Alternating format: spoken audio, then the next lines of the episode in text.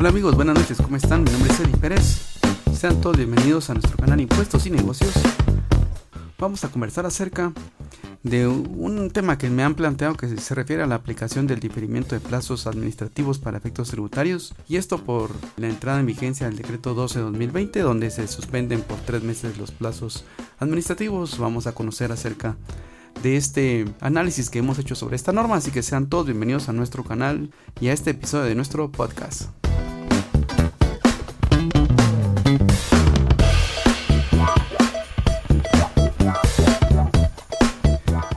Muy bien, y entrando en materia, vemos entonces que de acuerdo con el artículo 19 del decreto 12-2020, se suspendieron todos los plazos legales en todo tipo de procesos administrativos por un periodo de tres meses. Esto fue promovido por el Congreso de la República de Guatemala. Desde el punto de vista legal, esto incluye cualquier proceso ante la administración tributaria, ese es el criterio muy particular nuestro. ¿Cuáles ejemplos se podrían haber interrumpido? Por ejemplo, todas las audiencias, revocatorias. Y es importante mencionar que el referido decreto inició su vigencia el 2 de abril de este año 2020. Esos tres meses habrían concluido el 2 de julio de este año. Así que tenemos que tomarlo muy en cuenta para conocer cómo funciona esta situación y vamos a hacer un análisis en este episodio acerca de las implicaciones tributarias que esto conlleva.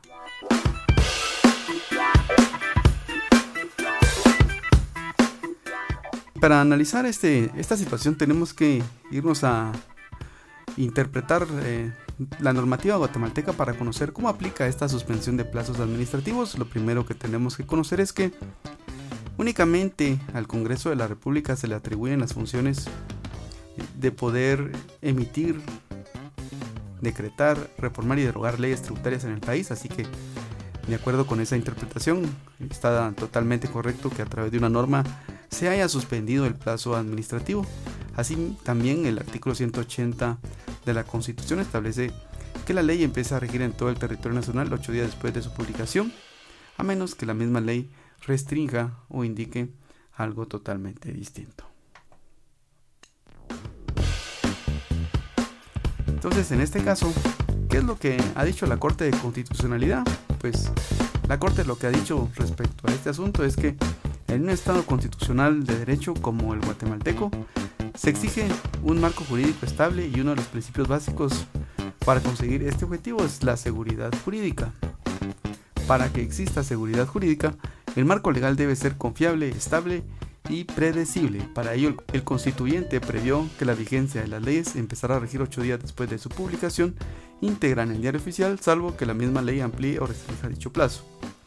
Se entiende que tal ampliación o tal restricción de periodo de vacatio legis, y así es como se le denomina una ley cuando no está vigente durante un tiempo, debe estar siempre comprendido en los momentos posteriores al de la publicación y no antes, pues esto produciría un efecto retroactivo a la normativa en cuestión, lo cual es prohibido por el artículo 15 constitucional.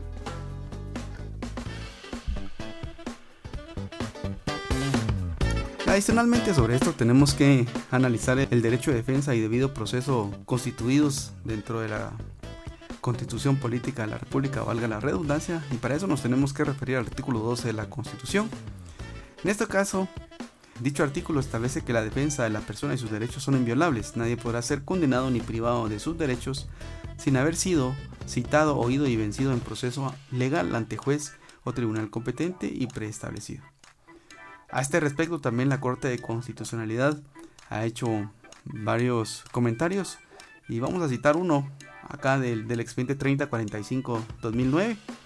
Ahí se indica de que el derecho de defensa en términos generales garantiza que quienes intervienen en la sustanciación de un procedimiento, sea administrativo o jurisdiccional, tendrán la oportunidad de exponer sus argumentos y proponer sus respectivos medios de prueba y rebatir los argumentos y controlar la prueba de la parte contraria y de promover los medios de impugnación en la forma prevista legalmente. De esa cuenta, cualquier acto de autoridad que en contravención a la normativa aplicable y sin atender a las circunstancias concretas del procedimiento de que se trate, impida hacer uso de los mecanismos reviste violación a aquel derecho constitucionalmente reconocido. Todas las situaciones que se dieron, todas las notificaciones que pudieron haber existido, por ejemplo, durante ese periodo de suspensión de la norma, pues se vuelven a reactivar y se vuelven a contar los plazos a partir del 2 de julio entonces. También si tenían las empresas que presentar alguna revocatoria o alguna eh, audiencia o algún requerimiento de información ante la administración tributaria, también se habían suspendido esos plazos por esos tres meses.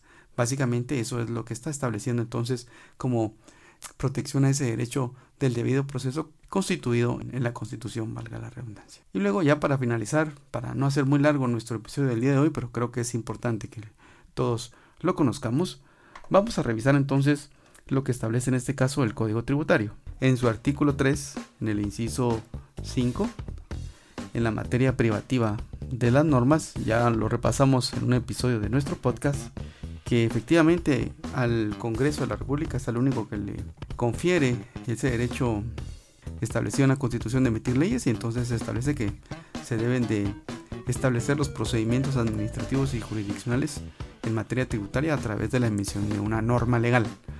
Eso quiere decir entonces que esa suspensión que tuvimos de tres meses durante este año 2020 está totalmente legal, pero durante ese plazo se suspendieron tanto los derechos y las obligaciones eh, para los contribuyentes en esos procesos administrativos. Eso también aplica para la administración tributaria, así que eh, son los principios que debemos de tomar en cuenta para poder analizar este asunto.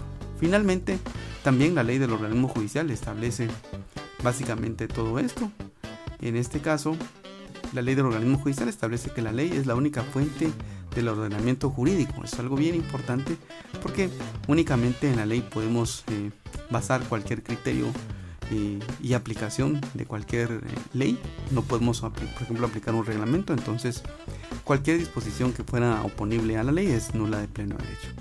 Y así que, llegando entonces a la conclusión de este podcast y de este episodio del día de hoy, podríamos entonces llegar a concluir que todas las notificaciones, todos los plazos se suspendieron durante esos tres meses desde el punto de vista legal, tanto para la administración tributaria como para los contribuyentes.